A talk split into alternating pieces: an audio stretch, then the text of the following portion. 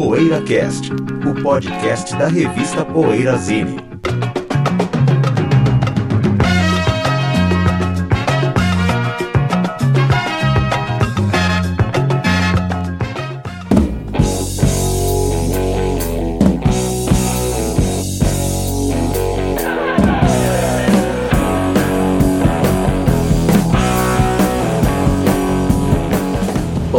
boa tarde, boa noite. Chegando o PoeiraCast, estamos na edição 414 já. Como o tempo passa. Ricardo Alpendre, José Damiano, Bento Araújo e Sérgio Alpendre. Hoje temos um programa é, para a gente destilar a nossa memória auditiva aí, coisas que formaram nosso gosto musical. É algo que tem a ver com os programas, com os dois últimos programas, inclusive, que nos quais a gente falou da, da revista Bis, que teve bastante influência para pelo menos três de nós aqui, né? Para o José também teve, né? Alguma influência também, né? Mas enfim, vamos falar sobre discos que realmente tiveram um grande impacto, grande impacto nas nossas vidas. É, mas antes, o que a gente anda ouvindo agora, companheiro? Agora! Agora! Quem quer começar agora? José? Tudo bem. Tá até achando, procurando. Ouvi hoje um disco do David Greenslade, Greenslade né? A banda que oh, legal. É, não é tão citado entre os fãs, Spyglass fãs de prog assim. E o primeiro disco, que é uma, é uma o David Greenslade era do Colosseu, né? Uhum. E Tony Rivers também, o baixista, que saíram do Colosseu e formaram o Greenslade, é. né? E o vocalista veio daquela banda Samurai. Samurai? Lembra dessa banda, né? Sim, Samurai. É.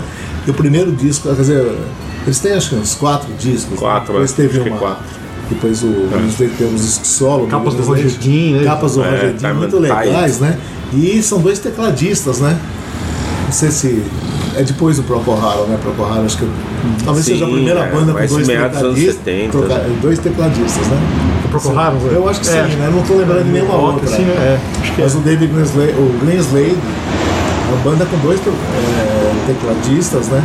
O Greenslade no Melotron, órgão e tal. E o vocalista, que eu esqueci o nome, é, ele toca piano, órgão também e tal. o baixista, é legal que o baixo é muito pro, proeminente nos discos do Greenslade, né? E não fica aquela. Não, não, não são, por incrível que pareça, não são discos chatos, assim, como. São como, legais. como o Erson Leca Palmer também não é chato, né? Assim, tem essa. essa eles são. É, o, o, como o baixo é pulsante e carrega umas melodias muito legais, né? Eu só não gosto muito da voz do, do, do, do, do cantor, né, que é o. Esqueci o nome dele também, acho que é Dave Lawson. Ele. A voz dele é muito comum e às vezes um pouco irritante, mas acho que distou um pouco da proposta da banda. A primeira faixa, inclusive, do disco, desse primeiro disco, ela é meia pó, meio assim. É, não se anima para ouvir o resto do disco. Mas depois as instrumentais e, as, e os duelos de, de teclados, eu acho um disco muito legal. Os, primeiros, os quatro têm o mesmo nível, assim, os quatro que eles, que eles gravaram, né? E eu estava ouvindo hoje, assim, fazia muito tempo que não. E o Translator ele tá assim meio que no, no limbo, né? As uhum. pessoas conhecem, mas você nunca vê citado, assim. É. Então, isso é verdade. Bom, vou aproveitar aqui, vou na sequência. Eu ando re, reouvindo os discos de artistas pernambucanos, desculpa, pernambucanos, artistas paraibanos que estão no Lindo Sonho Delirante, nos dois volumes. É, artistas como Jarbas Marisa, Cátia de França, Zé Ramalho, Hugo Filho, Fernando Falcão. Todos esses álbuns aí desses caras que eu falei nos, nos dois volumes do Lindo Sonho Delirante, eu estou repassando, estou reouvindo. É, por uma ocasião muito especial, até queria aproveitar e fazer o convite aqui aos ouvintes paraibanos aqui do nosso PoeiraCast, que dia 30 agora, 30 de maio, eu estarei em João Pessoa fazendo o lançamento do, do segundo volume do Lindsay Delirante. Vai ser ah, muito eu gosto bacana. muito de lá. É legal demais, é a primeira vez que eu tô, tô indo, estou indo em João Pessoa. Não se esqueça de almoçar no Mangai. Mangai. Mangai. Olha. Você vai pirar. Imperdível. Restaurante oh, fantástico. Legal. É comida nordestina, mas tem tanta opção, assim, você não precisa gostar de, de das é. coisas típicas, assim, tem muita coisa boa, assim, é absurdo. E no Mangai coma o pão é, com queijo manteiga. Ah, Que é, é uma loucura, assim, é espetacular. eu lembro quando eu estive no Recife, eu comi no restaurante Ilha do Leite, tinha lá a famosa cartola de banana, É pão de macaxeira, desculpa. É Que pão de macaxeira com queijo. ó, o queijo É. de, man- de manteiga, né? Pão de macaxeira com queijo manteiga, que aí ele vem manteiga. super cremoso, você põe no pão de macaxeira quente. É a melhor coisa do mundo, assim. E claro, pra, pra eu que gosto de carnes, é muito bom também, se não é o seu caso, mas tem muita opção, então você vai. Ah, legal. Tem peixe, sei lá, tem um monte de coisa. Bom, então é isso, pessoal. Dia 30 de maio agora, João Pessoa, estarei aí lançando o livro. E, pô, quero encontrá-los aí, todos os ouvintes é, do PoeiraCast, leitores da Poeirazine que também já estão entrando em contato, assinantes antigos, como o Oliver, grande amigo. Quero mandar um, um abração pro Oliver, pro Jailton e pro Jarbas Maris também, que não está confirmado ainda, mas talvez estará lá comigo também. Legal. Isso aí, pessoal. Vai ser um prazerzão. Posso eu que é você? né? Pode ir. Estou assistindo a um programa muito legal que está no canal do YouTube do Yamandu Costa, nosso menino, né? Violonista Yamandu Costa. Um programa da NHK, né, a rede de TV japonesa. Chama-se NHK, não sei como é que fala NHK em japonês, né? É NHK, enfim. NHK Japan Presents Sound of Brazil. Yamandu Costa, um programa com o Yamandu Costa tocando violão, é um, show num lugar bastante intimista, com também a participação do violonista Alessandro Penezzi, que está aqui jun- faz participação no show do Yamandu e é um show muito legal, porque Yamandu, é, cara, meu, violão de sete cordas e é um mestre, né? Um dos grandes mestres do, do violão, um garoto prodígio. E o show é fantástico. É, tem um show e um pouco de bate-papo e tal. Tem uma hora e 24. O programa é um programa da TV japonesa. Muito legal, chamado Sound of Brazil. Está no canal do Yamandu Costa no YouTube. Caramba. Eu tô ouvindo uma cantora, atriz, enfim, chamada Letrux, que tocou no, no Lola Palusa, se eu não me engano, né? Eu tava passando um show dela outro dia eu falei, nossa. Aí eu fui ver, é a mesma de uma banda chamada Letusse, né? Independente brasileira, que eu lembro que eu conheci na época do primeiro disco, que chama Plano de Fuga para Cima dos Outros e de Mim, de 2009. Eu lembro que eu tinha achado legal, mas é aquela coisa que você não escuta mais, esqueceu tal. E aí eu tava ouvindo, tava vendo o show, tava gostando de algumas músicas tal, e, e aí eu pô, é no- no- nova banda, né? Na verdade é a carreira solo dela, que é Letícia Novaes, né? Uma atriz também. E ela lançou, a- saiu em carreira solo com esse disco Letrux em Noite de Climão. E é assim, tava achando legal, acho uma boa pedida pra escutar, assim. Muito bom. Teremos alguma consideração final nesse bloco ou vamos para o intervalo, BTL? Vamos pro intervalo. Intervalão? Então daqui a pouco a gente vem falando dos discos que mudaram muitas coisas na nossa vida. Discos da vida. Até já. PoeiraCast. Precisamos do seu apoio para manter o PoeiraCast no ar. Acesse o poeirazine.com.br e veja como proceder para assinar o PoeiraCast ou fazer uma doação. Torne-se um apoiador do podcast semanal da revista Poeirazine e tenha o seu nome postado junto de cada novo episódio. PoeiraCast.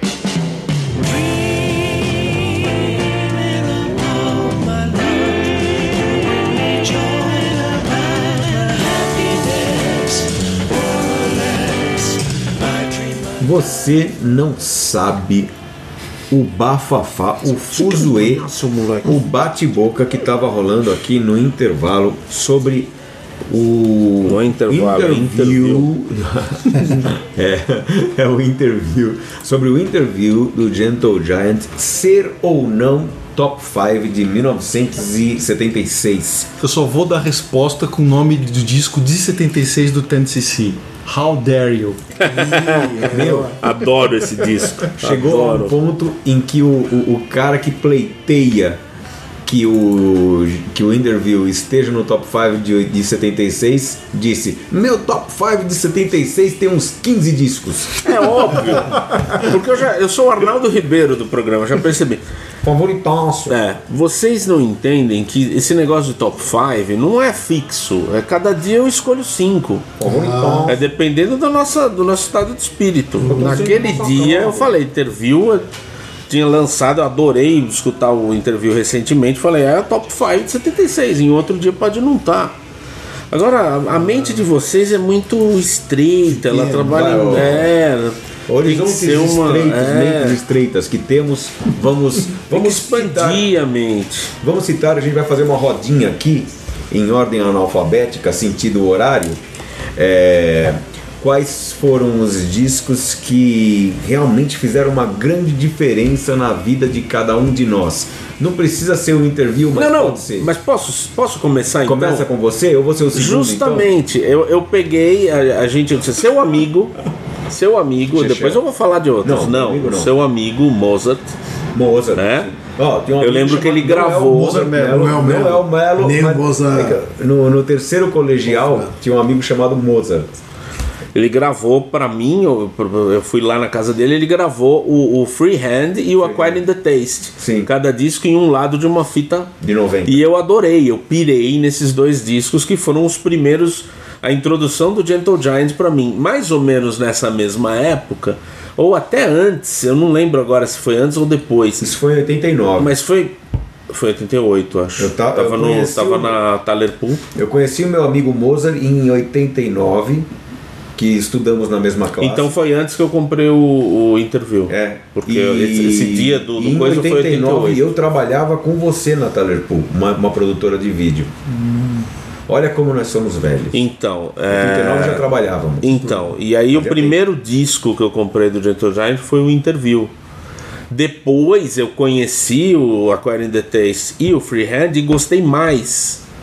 Eu acho que foi isso. Então, essa, essa foi a hora. Porque eu lembro do Interview foi em 88. É, eu lembro disso direitinho, perfeitamente. Foi em 88 que eu comprei e comecei a escutar Gentle Giant que nem um louco. Esse disco.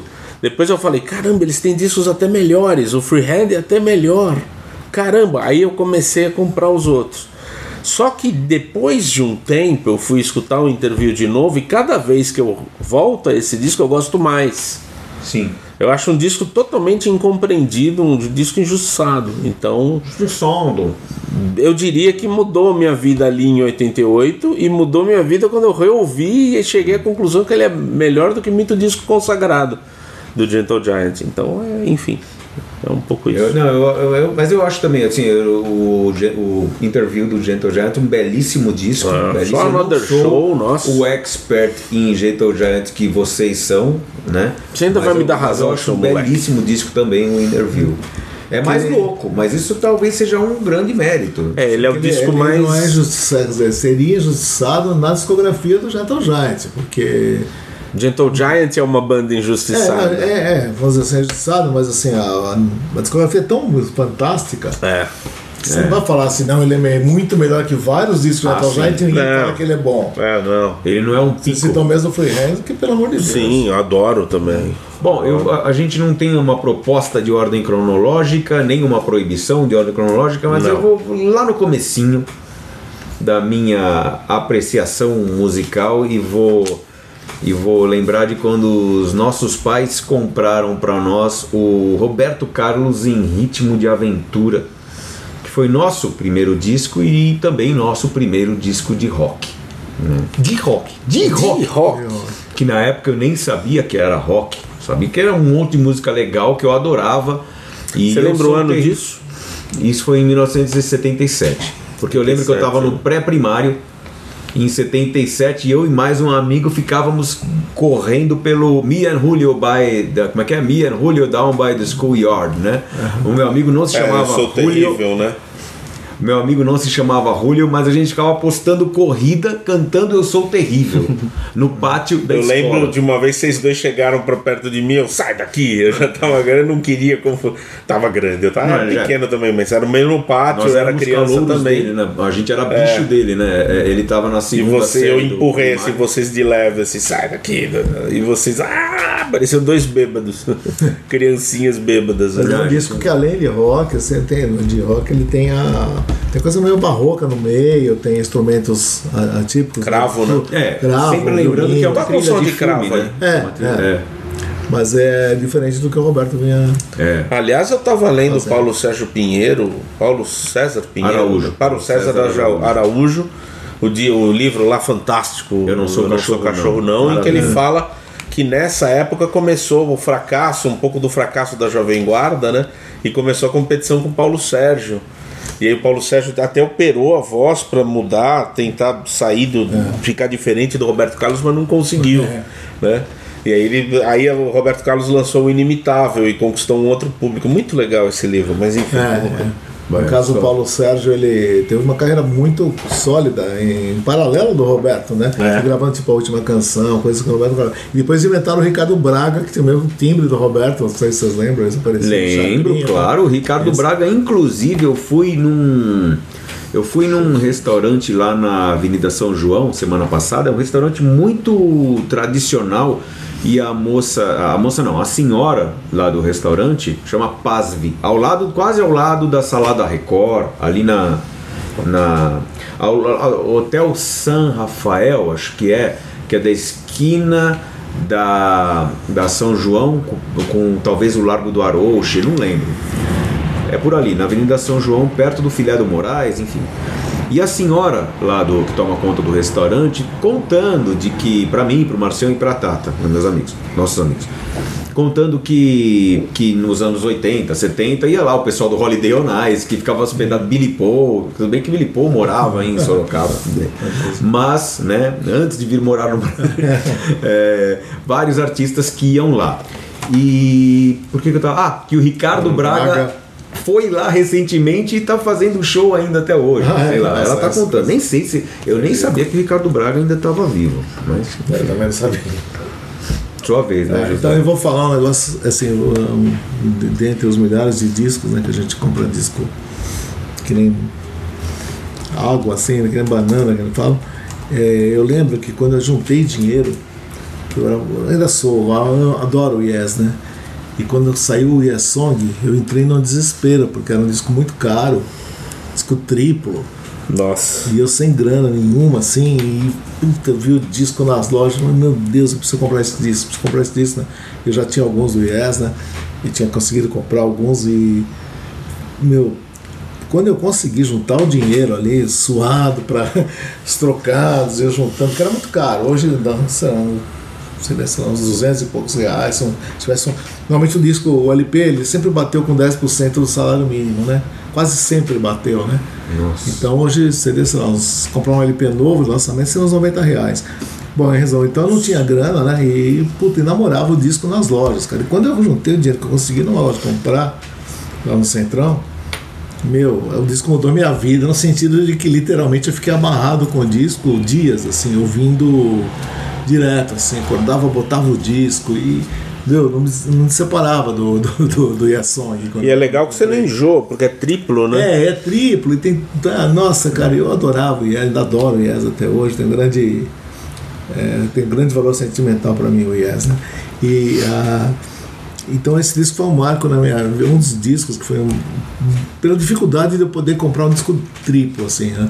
Isso aconteceu comigo também com o concerto para Bangladesh e com o disco do Festival do ju- De juntar dinheiro, juntar inteiro. Mas eu lembro que o do, do Yes foi o que mais assim me, me deixou feliz quando eu consegui comprar e não parava de ouvir. Ah, que legal, José. Bom, eu vou começar aqui. Gostoso isso, né? Lembrar os discos que mudaram nossas Ah, é vidas e delícia. também eu considero muitos desses álbuns que eu vou falar aqui discos que não só mudaram minha vida, mas assim que abriram a porta para outros estilos, subgêneros do rock e tal. Que às vezes a gente quando é mais moleque tem esse preconceito, né, essa coisa mais de radicalismo e aí quando você vai tem certos discos que mexem tanto com você que abrem parece que portas para que subgênero ali de, de música, né? Um desses discos, com certeza para mim, foi o Neil Young. Eu lembro muito bem quando saiu Raged Glory, 1990, eu acho. Né? 90 ou 91. Comecinho dos anos 90, né? O Raged Glory saiu em vinil no Brasil. Lembro que a MTV estava começando e passavam os clipes né, desse disco. E eu já tinha ouvido falar de Neil Young, meu tio gostava muito de Neil Young, tocava algumas músicas no violão, Hey Hey My My e tal. Comes a Time, mas aí eu lembro que eu achava uma coisa assim muito folk, né, muito parada. Quando eu vi o Radiant Glory, aquela pauleira, né, aquela distorção, e logo na sequência ele lançou Wells ao vivo, eu lembro também de pegar o VHS para assistir na época, aquela coisa da distorção que o Young fazia com as guitarras, aquele jeito dele de tocar guitarra, aquele jeito de cantar desafinado em estúdio, tal, aquilo mexeu comigo. Assim, eu falei, cara, Fantástico que demais isso, né? E aí eu fui, mergulhei na obra do Neil Young. Isso eu acho muito legal também. Tem alguns artistas que tem, parece que um universo fechado na própria obra, assim, né? Como o Zappa, Bowie, Todd Rundgren, outros caras que eu vou falar aqui. E o Neil Young foi isso, foi um mergulho. Comecei atrás de todos os discos depois do Radiant Glory, e aí descobri o Comes a Time, o Harvest. E aí conheci esse lado mais folk do Neil Young, foi o cara que me abriu pro folk, assim. Depois que eu fui ouvir Bob Dylan com atenção, tava ficando mais velho, né? Então Neil Young foi um cara que me mexeu nessa onda de me levar pro, pro folk. Outro disco que fez isso para mim com folk inglês, eu já falei aqui, foi o Aqualung do Jethro Tull. Olha. As faixas mais acústicas, mais folk, foi o que me abriu para aquela coisa do folk inglês, do Fairport Convention e tal. Então eu queria começar falando do Neil Young e do Jethro Tull que me abriram pro folk, folk rock. É, eu vou seguir na, na pegada do meu irmão. É, que naquela época a gente ouvia, descobria muitas coisas juntos, né? E, e é muito engraçado porque eu lembro de uma coletânea que uma loja do shopping Ibirapuera lançou, a ProSom e era uma coletânea dupla. Aqui eu achei informações e o tracklist da coletânea 1, mas eh, não é essa que a gente tinha. A gente tinha da dupla, que é o volume 2. É o volume, volume 2. É. Mas saiu já no, no, mesmo ano, em 1980, pelo que eu vi no Mercado Livre. No Mercado ah, Livre tá. tem para vender, vender também. Dois e era o vinil branco. Vinil branco. Isso atraía. E eu lembro que é, e eu lembro que tinha, é, eu não lembro por qual música que eu, que eu lembro que eu pedi para para mamãe, para o papai comprarem. Samantha. É, tinha Samantha, tinha a, a Wanderer da, da Dana Summer. Tinha, eu não lembro se foi do Queen, só que aí a gente vai ouvir, não era a versão do Queen, né? Era uma versão, a gente começou a especular, será que é do John Deacon cantando? Mas era uma outra versão de é. Another on Bite the Dust. Tinha um monte de versões malucas Algum ali. Eu lembro, eu lembro que a gente não. Tinha Master Blaster, né? Hum, a gente não sabia não sei o que. Se era o é, tinha, eu também não sei. A gente não dá para saber, porque tinha música que, pô, é exatamente a que a gente ouvia no rádio. É. Tinha música que era diferente. É.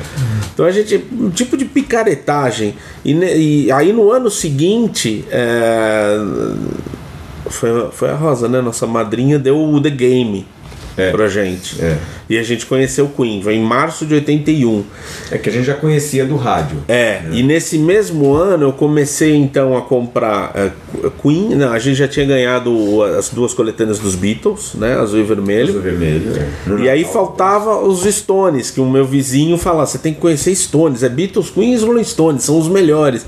Aí então, então eu vou. E o primeiro disco que eu comprei tava com o Fabinho, o, foi o Flowers. Lembro, lembro. E aí a gente, ah, puta, aí foram esses discos marcantes, assim, o The Game e o Flowers foram os discos que fizeram. Porque era uma diferença muito grande para essa coletânea picareta do ProSom, né? Um disco duplo ali branco, mas a gente nem ouvia tanto assim. E aí foi um salto, sabe? Sair do, do, do, né, do. Primeira vez que eu ouvi Out of Time, cara. Demais, do, do Flowers, né? Engraçado que a versão do Flowers é a versão do compacto, né? Que é editada, diminuída, né? Ela tem 3 minutos, né? Dois e pouco. É, a versão do, o do disco tem, tem acho que umas 5 é. minutos. E depois, pouco tempo depois, a gente teve o Aftermath. É, também, é, logo né? depois. aquele negócio de músicas repetidas. Eu demorei muito tempo para saber que um era uma, um álbum da discografia americana, né? E o outro era a, a, a, o, no caso. É o Flowers da, da, discografia americana e o outro era a, a, edição inglesa de um álbum que também teria sua versão, que também tinha sua versão americana, que é o Aftermath, né? Com outras músicas, muito louco esse negócio da discografia. Mas o brasileiro né? era o inglês, né? Brasileiro O era brasileiro inglês. era igual ao inglês, tinha Going Home. Da, da Polygram. É, era muito legal. Muito esse- legal. E era muito legal que a gente ia nas lojas do centro, aquelas lojas que tinha de tudo, né? É, e a gente ia pra sessão rock. E é aquela sessão rock Tinha que tinha, sei lá, uns sessões de 50 discos. A gente ficava lá vendo a sessão É. de rock, né? Era muito legal essa fase. Mas tinha também, no, por exemplo, no Shopping Eldorado, tinha o Eldorado Plaza. É, aí a gente pirava, que aí tinha muito tinha disso. America Sings, lembra É, da America lembro, Sings? Tinha vários discos, EDC. Aí a gente começou a comprar de Purple, né? Esse de Sid, Judas Priest. Bom, eu vou pular para 1989, que jamais será esquecido, quando eu, quando eu resolvi 30 anos, hein, Cadinho?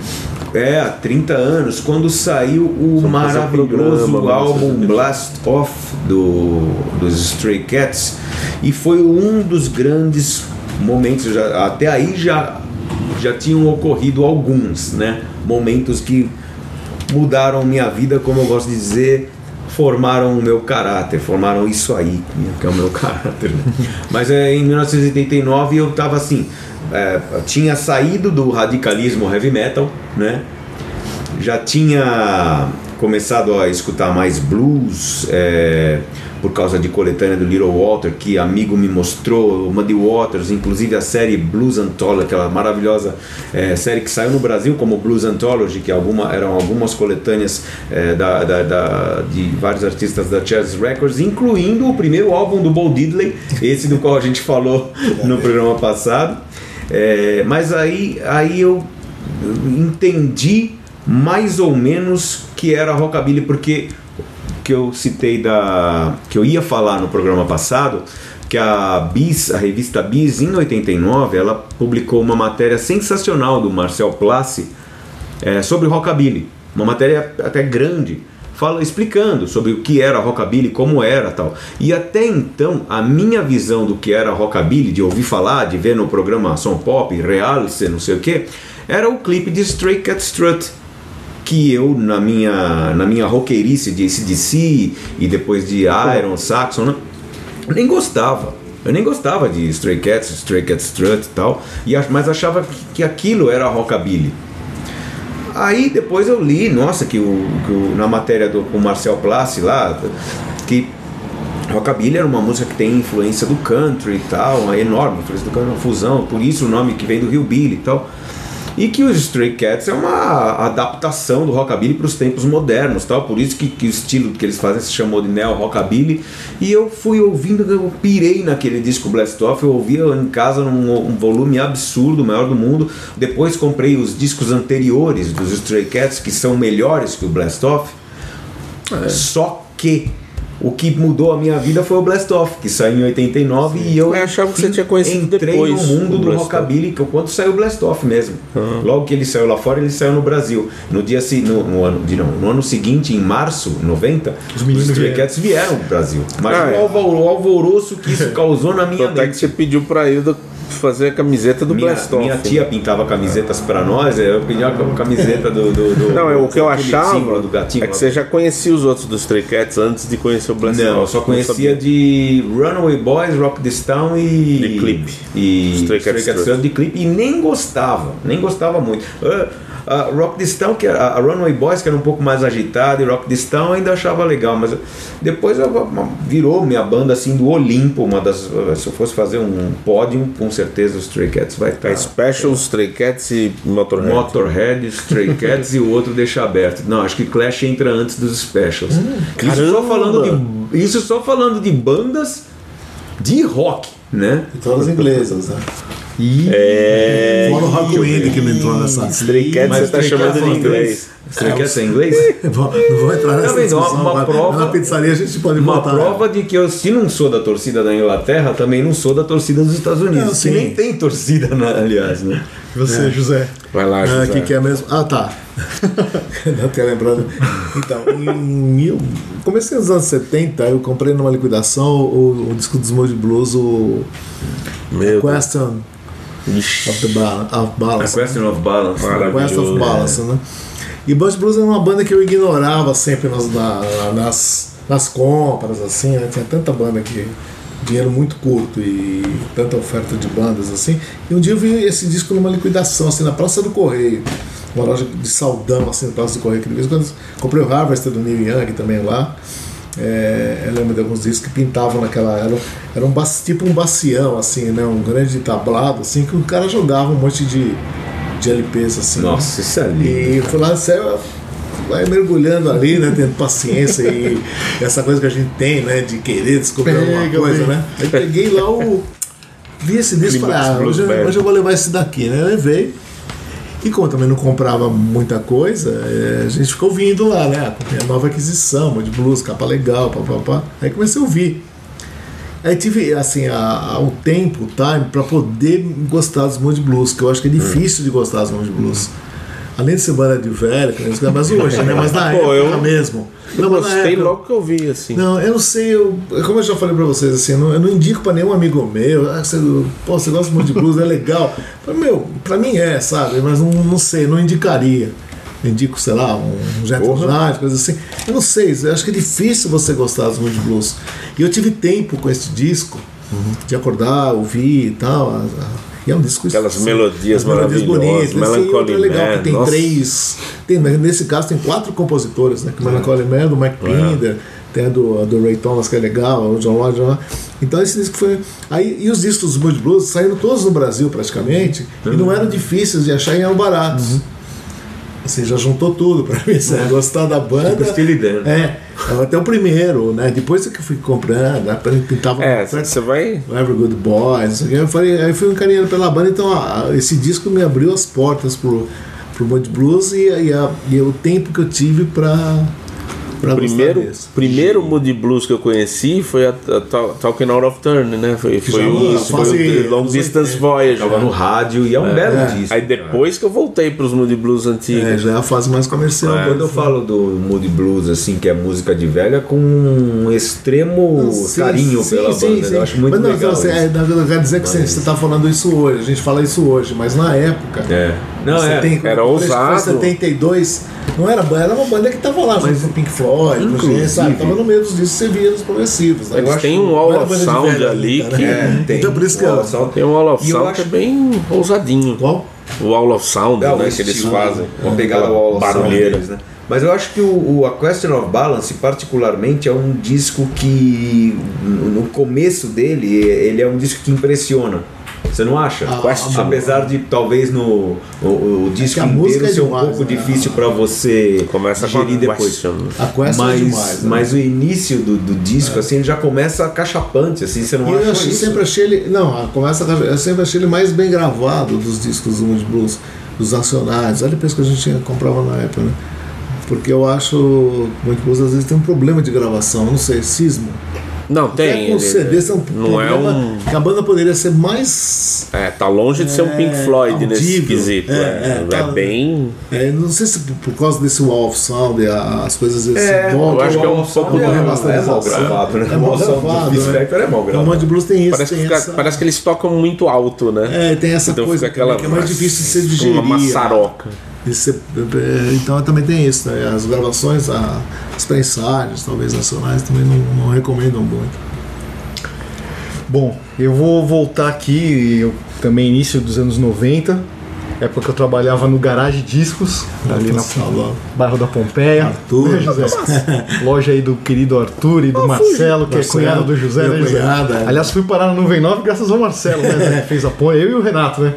É verdade, você, vocês trabalhavam com o Marcelo? A gente trabalhava com o Marcelo, trabalhar lá na Nuvem, exatamente. né? E o Marcelo já é uma dissidência minha, né? Exato, É, é, é. Já é uma dissidência da 99. E quando o, Renato veio pra nuvem, aí eu lembro que eu assumi totalmente lá o lugar do Renato no garagem na Ah, canal. é mesmo? Foi mais ou menos assim a E aí o Arthur te falou que tava precisando de alguém na nuvem. O José É. tava viajando ou O tinha. Arthur me avisou, tava voltando de viagem, né?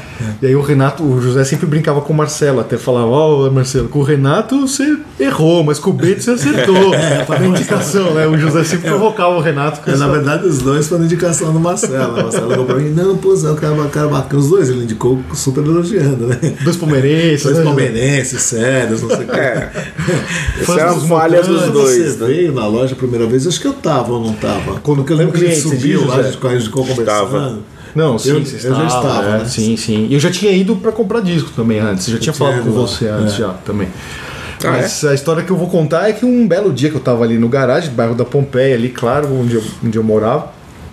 E eu lembro que um dia chegou, a gente LP só na época, É, ali, sei dessa história. chegou o Arnaldo Batista, né? O Loki. Ah, não, não sei dessa história. E, porra, tinha aquela já mítica ali, né? Os Mutantes, a Venâncio Aires ali, a casa onde fica o casarão dos irmãos Batista ali. E é, é- cara, é no mesmo, você não precisa atravessar a rua de onde era o garagem. O garagem era na rua Caraibas. Então você ia, virava ali a primeira direita na Venâncio Aires, é onde tinha o casarão dos irmãos Batista, a casa do Carline, né?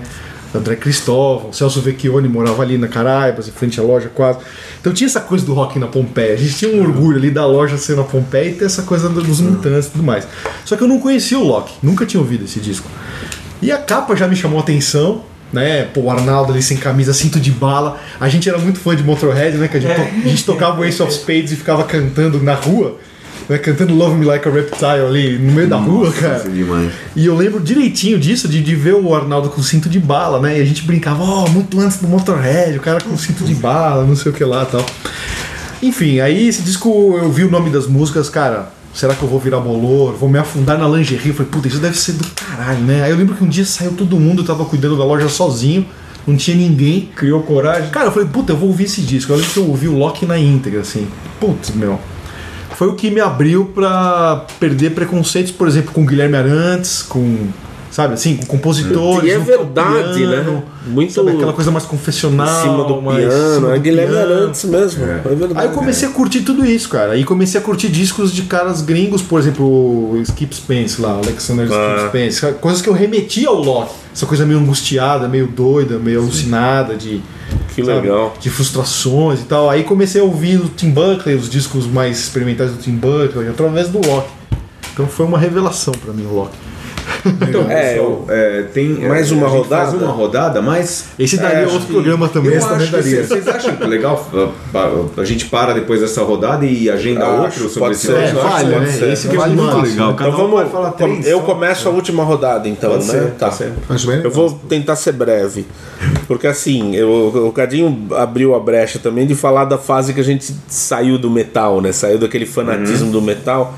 E eu lembro, não sei se pra ele foi igual, mas pra mim foi em 1986 que saíram discos que eu. bandas que eu adorava, tipo Slayer. E depois você vai entender o que eu vou falar, Betel, não vai me xingar de nisso. Mas o Slayer, o Dark Angel, que fez o Welcome to the Slaughterhouse, eu adorava. Que já tá Todas essas bandas né, lançaram discos mais violentos e viscerais em 86.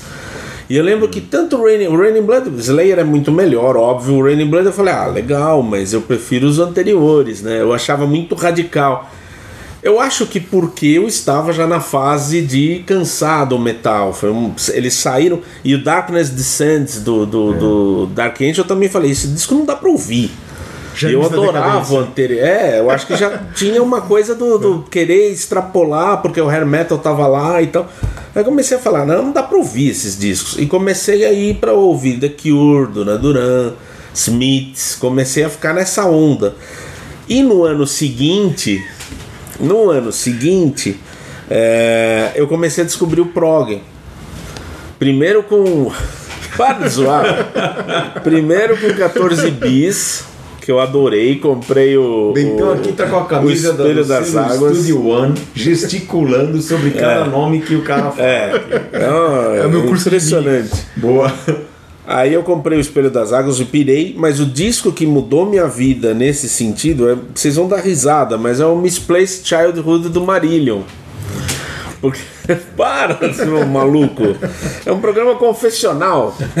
Não, tá bonito, tá tera- bonito. é e terapia. aí, a partir do Marillion, que aí eu comecei a ler sobre Marillion e tal, comecei a ver que eles imitavam o Gênesis e tal. Fui falar, pô, vou atrás do Gênesis, né? E aí fui, conheci os discos todos, o da Lamb Lies Down, comecei a procurar em vinil e tal, comecei a comprar.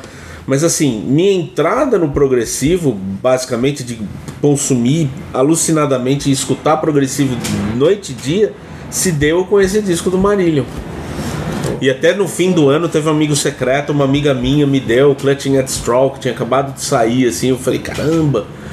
É, é, é curioso, porque hoje Marília não é mas, tanto a banda do coração, mas esse disco abriu minha mente para um monte o Marília é um caso muito interessante, né? um caso isolado ali nos anos 80, né? É, assim, totalmente de isolado. de sucesso, né? Assim, é, começou a sair o Fugazi, aprovado pela Rádio Fluminense. Isso meio que. Acho esse legal, selinho da Rádio Fluminense, esse adesivo da Rádio Fluminense também era, uma, era, um, era uma, um atrativo, né? Porque assim, você sabia que podia confiar. Não sei se foi nessa época que saiu o livro do Montanari, eu não sei se foi um pouco depois. Das vaquinhas? Mas eu comecei, é, o que, que falava do Pão Hertz, que era o Pão Hearts, né?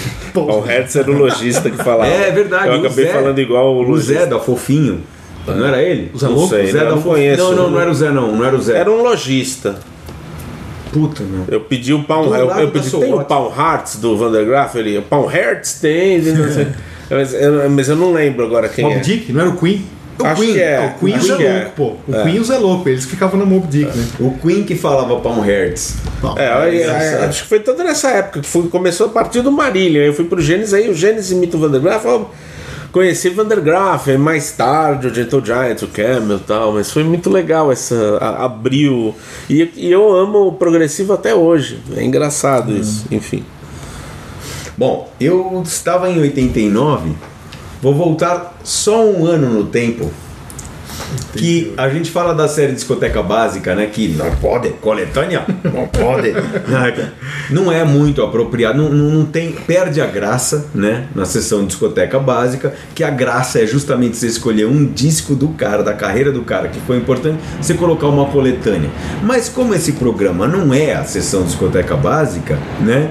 Eu vou, é, são discos que tiveram impacto para mim e cara, para mim foi um enorme acontecimento quando saiu um uh, aquele que é um dos pais dos box sets que é o Crossroads do Clapton ah. em vinil em CD já saiu com quatro CDs quatro fitas cassete e em vinil eram seis LPs são seis LPs porque ele existe até hoje por aí né aliás gostaria muito de comprá-lo novamente até falamos também, no programa dos box sets né Cadinho lembro que você até pioneiros então, é. Sets, né? quando saiu quando saiu o, o Crossroads a caixa Crossroads é, cara, porque aí eu tá, como eu disse antes do, do, de conhecer o, de comprar o Blast Off, de sair o Blast Off do Stranger, eu tava meio que mergulhando no blues, aquela coisa da série Blues Anthology que a MCA lançou no Brasil com, com, com discos da Chess, né? Cara, é, veio o Eric Clapton com Yardbirds no começo da, do box, no primeiro LP, é, John Mayall and Blues Breakers Cream, Blind Faith, é, carreira, carreira solo, Derek, é, primeiro álbum solo, né? Derek and the Dominos, sabe? É muita coisa. Depois mais carreira solo com blues no meio, cada blues maravilhoso no meio ali. Músicas do Elmore James que eu ainda não conhecia direito, Elmore James, sabe? Músicas do Muddy Waters, Further On Up the Road, do que eu nem lembro quem é Big Bill Brunsey, talvez, não lembro, sabe? Várias covers de blues, vários blues dele e músicas pop legais pra caramba, né? Como por exemplo é, é, Heaven is One Step Away, que tem lá, no, lá pros últimos discos, também uma do, uma do Another Ticket que tinha naquele. Não, do Money or Cigarettes, aliás, que tinha naquele disco. É, If I Don't Be There by I Morning. Can't Stand It, né? I Can't Stand, não, I Can't I can't stand é do, ticket, do né? Another Ticket. É. Uma chamada The Shape You're In do Money and Cigarettes, mas que na coletânea ele tem outro impacto, porque vai indo cronologicamente e vai mudando do blues para outras para outras É, e eu lembro pegadas, que era muito assim. bem escolhida muito o material da coletânea. Só falta a música do, do, do E é bem gravado, o som é ótimo. Assim, é, do Acordo Dinheiro, né? Em termos de sucessos, assim. E é muito bem Mas não é antes do Acordo do Dinheiro? Não, é de 88, né? Ah, 88, tá. E aí e, cara, muita coisa, muita coisa legal nessa coletânea, então realmente causou um impacto muito grande para mim. A capa desenhada pelo Ron Wood, né? O desenho da capa do Ron Wood, o encarte também, o, o livrinho, né? O livreto dela, super legal, com um monte de informações com a discografia. Ficava olhando, puta, eu quero ter esse, quero ter esse tal. Então depois fui comprando os discos do Cream, do Blind Faith, tudo, o Leila Então ele teve um impacto enorme para mim. Cara, o Clapton é uma coisa impressionante, a história É. do cara. né? E quando ele Ele veio. tá em lugar importante, né? É, e, ele quando é ele muito veio bom, né? em, e quando ele veio ao Brasil em 90, né, fez aquele show no Olímpia com cabelinho Chanel, eu ainda estava muito mergulhado, continuava muito mergulhado na, Bem na, básico, na né, obra cara? do. Bem, é, é. Bem, na obra do Clapton. Então foi um disco, um box muito importante para mim. E você agora, José? Nossa, há o- há um uma, uma divis- um divisor de águas também foi um dia eu estava no Extra do aeroporto. Tinha muitos amigos no aeroporto, eu frequentava muito lá naquela na época. E sempre a gente ia pro Extra para ver que os discos eram mais baratos, né? Foi quando eu vi o Zig Stardust do David Bowie. Ali, Maravilhoso. Aí, mas eu não sabia, não conhecia. Tinha ouvido falar do Bowie, né? Fez aquela entrevista Peraí, na, na Rolling Stone. isso era nos, nos anos 70? Comecei nos anos 70. E já acho. tinha extra? Já, é Super Jumbo, é extra. É no aeroporto, é um grandão. era, Acho que deve mas ter já era, hoje. chamava extra. cidade de Demar. é. Nossa, Era já extra, chamava que era extra. extra. Lembro, já vamos no Caramba. extra, investigar alguma coisa. Então a gente, o pessoal morava no aeroporto, a gente Sim, sim. turma assim pro extra. E nesse dia eu vi lá Boi e eu tinha lido a entrevista dele na Rolling Na Stone, Rolling Stone? nacional, né, cara? Rolling Stone Que era ele na capa? Zé? Tem uma que é ele na capa. Não, acho que não é Não? na capa não, uma entrevista onde ele tá todo afeminado, assim, que ele fala de. Eu Mas eu sei que eu não conhecia o som dele. Ele já tinha três discos antes disso, né? Três ou quatro, três discos, né? Mas resumo, eu cheguei lá, vi que gravou com vou levar o David Bowie. Aí trouxe pra casa e comecei a ouvir. É um- diferente das, das coisas que eu tinha na época, né? Nossa, meu pai, hoje, é, até hoje é meu disco predileto por ter essa, Era essa aquela- ligação, né? Edição Ah, capa simples. foi o disco que te né? ligou no- na coisa do glam rock, assim. Né? Atividade rock do. Bowie, né? De, de- desses caras que você pegou ali e co- acompanha o resto da vida, né? É interessante isso, né? Você pegou, sei lá, peguei 71, né? Bom, até hoje. A afetividade eu- do jeito Ah, mas certo. né, assim- cara? É, aí são 50 anos você vai seguindo o cara, você entendeu? Ah, mas assim, é um disco óbvio, mas é maravilhoso, né? É, mas ele Essa é óbvio trinca, agora, porque ele é lento, ele, é ele não é, na época ele não era pra Começa, mim, inclusive, com uma música lenta, mas É, pros meus amigos, assim, não era. Tá, Não era pra quem ouvia né? Almond Brothers, o Jethro Tull, que a gente ouvia na casa dos caras, Green, né, que os caras tinham os discos. O The Bowie não era um disco pra você chegar nesse nível, assim, de. De desse pessoal que Não era sonzeira, né? É, não era aquela sonzeira, exatamente. Tinha que sentar, botar lá o Zig Stardust e ouvir. E aí, depois eu fiquei emprestando discos, a gente fazia muito negócio de emprestar, e os caras também foram gostando do disco, os outros caras, amigos meus na época. Então foi um disco, foi um momento histórico, assim, na vida que me mostrou o Bowie, né? No Mas West, o- Juba Eletro da, da- do aeroporto. o Bowie você não escondia que você gostava, né? Igual Não. o blues, você indicava o indicava, Bowie. Bowie tá? indicava. Depois, uma aula de incêndio, eu comprei no Hi-Fi pra você ter uma ideia de como eu tava assim, desesperado. Quando saiu, olha, viu na vitrine da Hi-Fi. Aí, meu, nossa, paguei o preço da Hi-Fi, que era Durango. Não, a Hi-Fi sempre foi, foi com mais caro, tá no shopping, o aluguel é mais caro, tá, os caras cobravam mais caro nos discos, né? Então, É. poucos discos eu comprei na Hi-Fi, poucos. O Sally England também comprei lá. Porque assim, de, de desespero, lá, vou pagar mais, mas não vou rodar o centro para chamar barato, sabe? Então o Alan exemplo, já tá tão apaixonado pelo Ziggy Stardust que Eu lembro que a Hi-Fi tinha bastante variação entre os discos mais baratos e os mais caros, dos nacionais é mesmo. dos né? nacionais. Tinha, assim, por exemplo, um lançamento nacional, vai, por exemplo, acabou de sair o Disintegration do Cure, era caro pra caramba, mas em compensação o. Vai, o. More. Não, o More, é, Ah, talvez tá. também, mas o More do Pink Floyd, que já era um relançamento de um álbum, tudo bem, era um relançamento recente talvez, mas de um álbum que já existia em catálogo há muito tempo e era uma série econômica da, da EMI, era bem mais, barato. né? É, só- só para finalizar, assim, o Tupin Lápis eu comprei no centro, numa loja no centro, foi uma travessa, foi na Barão, eu acho. Aí o cara que, o dono da loja, ele me deu o pôster promocional do, do Pinaps, gigantesco. Eu pus, na, eu, eu pus na parede do meu quarto, assim, mas grande, assim, como se fosse um cartaz de cinema, assim. Maior que esse aqui, por exemplo. O boi com a Twig, né? Eu lembro que eu, puta, fui pra casa e botei. Eu adorava o boi, assim, eu gosto até hoje, assim, mas mexeu muito comigo o boi, esses primeiros. Foi essa época que você pintou o cabelo, assim, Zé, de Foi, vermelho que, é, que eu- É. é, cebola, né? Casca de cebola. É, ferver casca de, é, casca de cebola, daquele tom avermelhado. Então, Fica meio ritalino. Mas eu, assim, você né? vendo, você vendo foto do José dessa época, parece o David Gilmour, né? Total. Se você olha e É, fala, eu caramba, é o conheço David ele. Gilmour. Mas eu mudava. você Tinha um amigo mudava. famoso e não sabia. Tinha um pessoal que passava que suco no, Nossa, Passava suco, de uva nos lábios. Quando Ah, na época nos da- lábios. né, na época Tá. do Alice Cooper, Tá. assim, Do achou, no Made, assim, a gente passava que suco, botava brinco. Aí a polícia parava. assim. Nossa. Legal demais, é. Bom, eu vou falar do disco que me abriu os ouvidos e a mente pro rockinho dos anos 50. Rockinho, que nem o Cadinho dá o cartão vermelho, Cartão né? vermelho. Não, eu falei pra provocar o Sério Cadinho, que- claro. Rockinho? Mas o Cadinho, vocês vão achar engraçado, mas eu acho que o Cadinho vai entender. Esse disco eu sei que é um disco que ele adora também. Um disco que eu ouvi e assim, eu era essa coisa do, do heavy metal, radical e tal. É um disco de rock, puramente de rock, com aquelas bases bem rock and roll mesmo, aqueles acordes que usa o mindinho aqui, né, Cadinho? Aquele rock status quo Sim, que a gente sim, gosta, sim, assim, sim. né? Que é o rock dos anos 50, né? Que é aquele É. rock É o rock tradicional. do Chuck Berry, né? Foi o primeiro disco do Kiss. Nossa. Cara, É, esse realmente foi o isso disco. é um cara- ele, ele é um disco tão de rock, tão básico, tão verdadeiro assim, em termos de rock, assim, que foi o que me fez ir ouvir Chuck Berry e ouvir, sei lá, cara, descobri todo o rock dos anos 50, Johnny Vincent, Ed Qual foi Cocker. o primeiro Kiss? Então, não foi, Zé. Foi os Alive? Ó, escuta que engraçado. Eu era criança, 83, Kiss veio ao Brasil.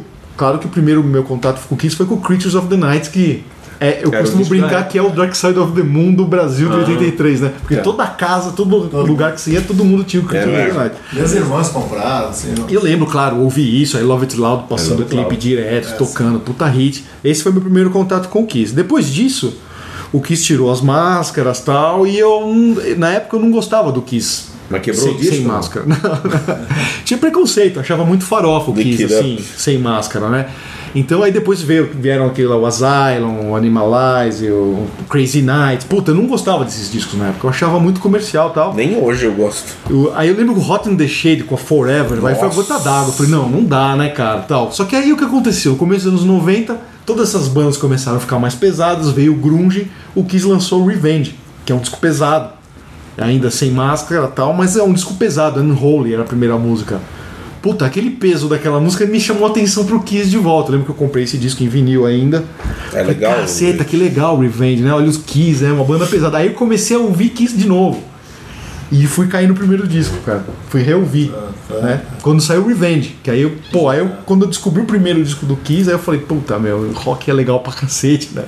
aí comecei a ouvir rock dos anos 50, através do primeiro do Kiss.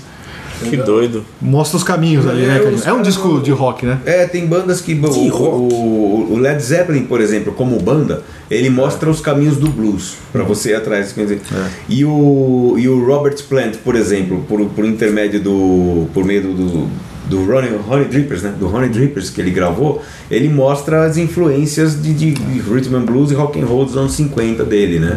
E o Bill Wyman faz isso com o, com o William the Poor Boys e tal. Então alguns, algumas dessas bandas gostam de dar essas referências pros fãs, assim.